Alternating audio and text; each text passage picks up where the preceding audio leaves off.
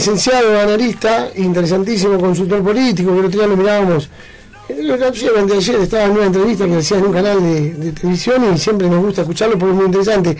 Hablamos de Raúl Tímema, muy buen día, Nico Pedro los saluda. Buen día, ¿cómo están ustedes allá en Mar del Plata? Bien, acá estamos hoy un día con humedad, lindo aparentemente con calor, pero raro, no sé, está anunciado medio eh, complicado el tema. Eh, Raúl, para arrancar, funcionarios que no funcionan, como dijo Cristina, ¿en qué área la sociedad percibe que los funcionarios aún no han iniciado con su trabajo? Bueno, este, nosotros por encargo hicimos un trabajo eh, no, no, no puedo decir el resultado de eso, pero le digo que hicimos a una encuesta, 2.000 casos en todo el país, y preguntamos a la gente qué funcionarios creían ellos que funcionan y qué funcionarios creían que no funcionan. Una lista de 6, 7 funcionarios donde se daba el nombre y el cargo que tenían. Cuando le preguntamos por funcionarios que sí funcionan, el 52% dijo que no sabía. Y los tres que figuraron en los tres primeros lugares están con el orden de 20% cada uno. Eh, porque uno podía elegir varios.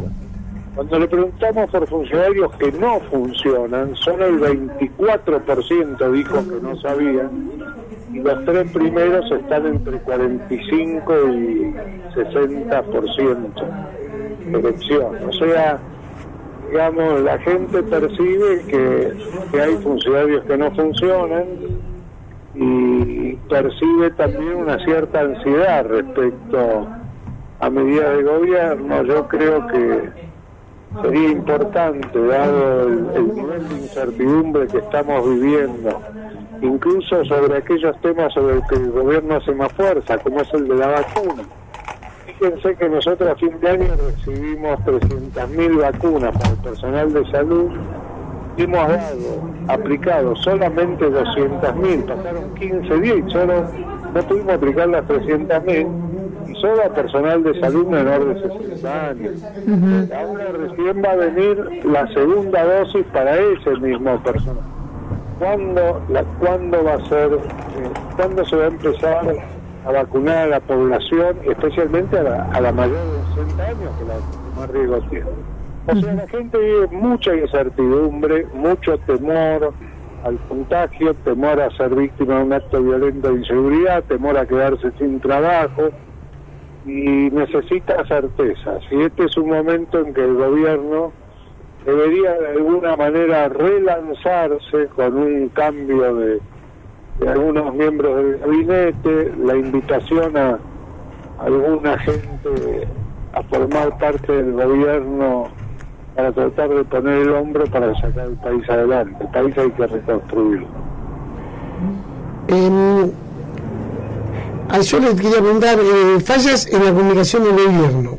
¿Por qué acaso creen que existe un equipo, que no existe un equipo de profesionales que encamine la mala comunicación? Porque esto se ve a simple vista que le lleva a cometer errores que en forma constante va.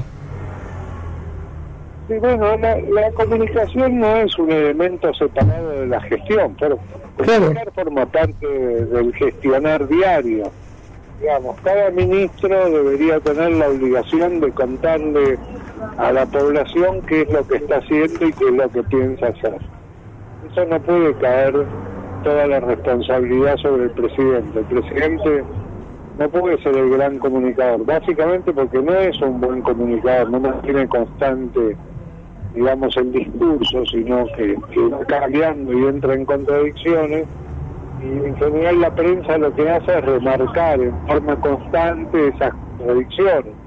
Entonces se deteriora la credibilidad del presidente. El presidente debería comunicar muchísimo menos los ministros deberían comunicar mucho más y debería tener un equipo profesional de comunicación que vaya generando los mensajes para las tandas publicitarias.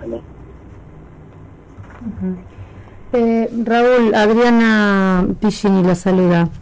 Eh, eh, ¿Qué tal? Hablando un poco de la pandemia, digo, ¿qué pasa en Formosa? ¿Qué, ¿A qué se debe el éxito de la política sanitaria aplicada por ellos que hoy ya vacunaron el 100%?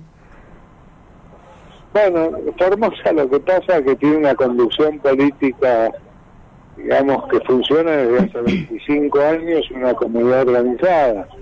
O sea que primero fue fue la provincia argentina que más comprendió que era lo que estaba pasando y tomó las medidas necesarias para evitar la circulación del virus en la provincia y lo logró hasta el momento en que una orden de la Corte lo obligó a acelerar ese ingreso que tenía organizado y administrado y yo creo que ahí se les escapó algún caso y por otro lado gente que ha entrado contrabando a la provincia, bueno, y ahora ya hay circulación.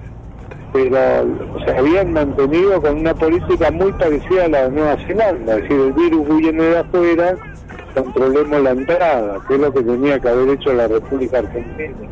No es lo que dijo Ginés González García, ministro de Salud, nosotros estamos lejos, el virus no va a llegar. No, había que cerrar la frontera de entrada y era mucho más económico para el país mantener a los argentinos en el exterior hasta que se pudieran hacer, los análisis, hasta que se supiera más. Bueno, no, tardó mucho en cerrar las fronteras y, bueno, tenemos lo que tenemos, ¿no? Más de un millón y medio de contagios, más de 45 mil fallecidos.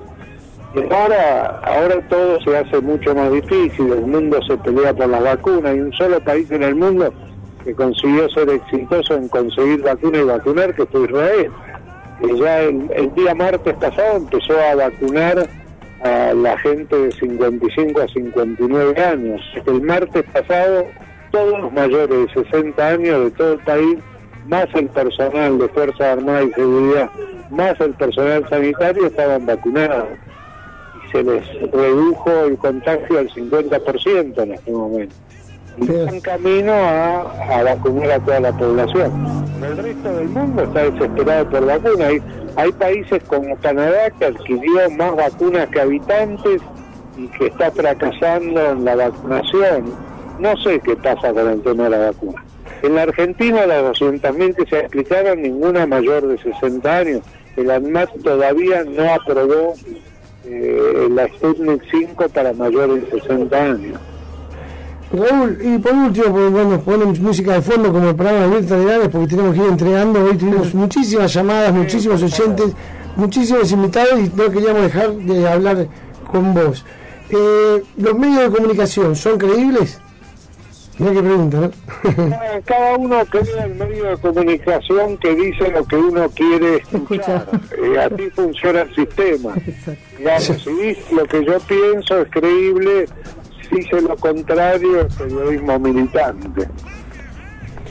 Así es, bueno, este, Raúl, bueno, fue muy, la verdad que nos hubiese gustado estar un poquito más, nos costó un poco comunicarnos y justo vino la tarde y de muchos llamados y bueno, pero pudimos lograr hablar al aire y dentro de un ratito lo vamos a estar publicando en nuestros portales, como siempre, eh, para que pueda salir y eh, la gente pueda volver a escucharlo toda la semana, seguramente en nuestras redes sociales y todo.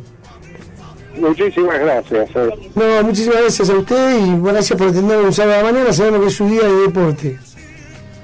Gracias, buenos días. Bueno, un abrazo grande. Raúl Tino, reconocido y, como analista político de nivel internacional, que nos daba un pequeño panorama de la situación epidemiológica, situación política y un poco también de la comunicación del gobierno, que todo eso hablamos en el día de hoy, que es muy mala.